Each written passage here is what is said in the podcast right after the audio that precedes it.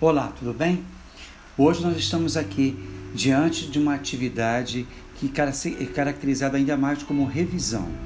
Você vai reparar que ela contém alguns textos e o nosso olhar diante desses textos vai ser para vão passar a ser ainda muito mais críticos, ou seja, nós vamos perceber quais são os artifícios utilizados por quem desenvolveu o texto para é, fazer com que o leitor acredite naquilo que ele está mencionando.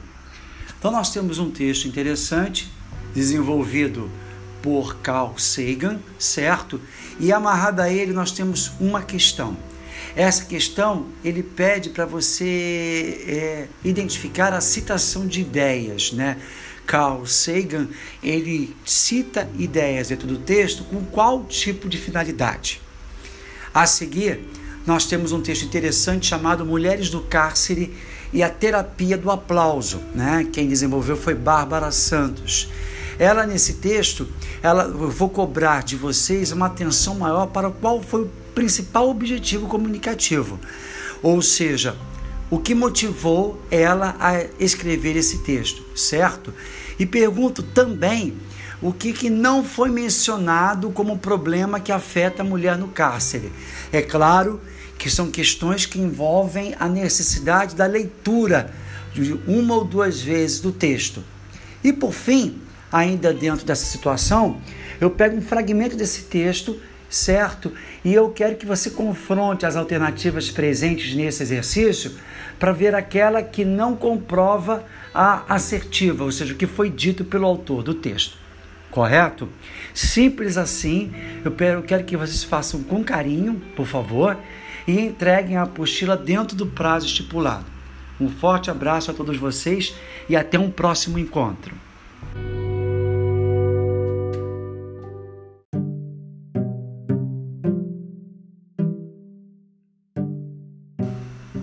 Olá, quanto tempo, certo? Hoje nós vamos retomar o conceito sobre o mini conto.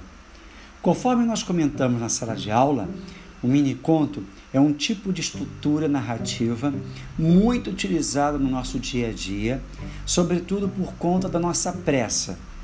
Sim, até a questão do tempo, né, de nós eh, eliminarmos toda e qualquer possibilidade de demorar ao fazer determinada situação, chegou ao âmbito da leitura. Então, o mini conto ele, ele tem como principais características poucas palavras, poucas orações e, sobretudo, a sua capacidade de sugestão, ou seja, sugerir ao leitor o que poderia estar por trás daquelas palavras.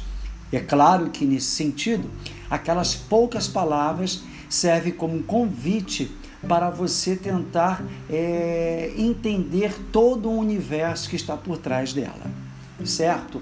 Então, nós temos aqui na nossa atividade de hoje nós temos pequenos mini contos, onde para cada mini conto eu proponho uma atividade objetiva.